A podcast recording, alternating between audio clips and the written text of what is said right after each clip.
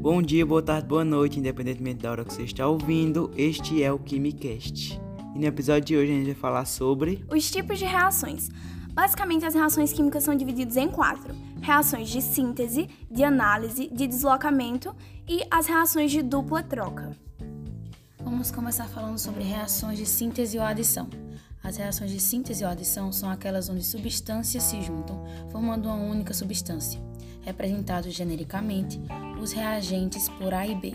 Uma reação de síntese pode ser escrita como A mais B igual a B. O segundo tipo são as reações de análise, ou também conhecidas como reações de decomposição. As reações de análise ou decomposição são o oposto das reações de síntese.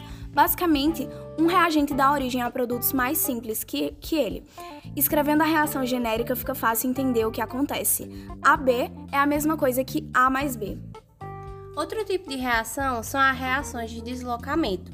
Elas merecem um pouco mais de atenção do que as anteriores, não porque elas são complicadas, mas por pequenos detalhes. Em forma genérica, ela pode ser escrita AB mais C e fica igual a A mais CB. E o último tipo de reação são as reações de dupla troca. São também muito simples, mas devemos ficar atentos a detalhes. O mecanismo é fácil. AB mais CD igual a AD mais CB. E como que podemos trazer essas reações químicas para o nosso dia a dia?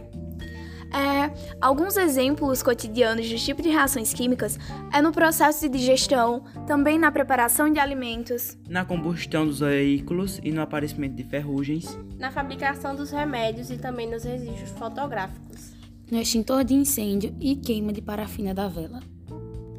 E está encerrando mais um Quimicast, o podcast da Química. Obrigado por ter ouvido.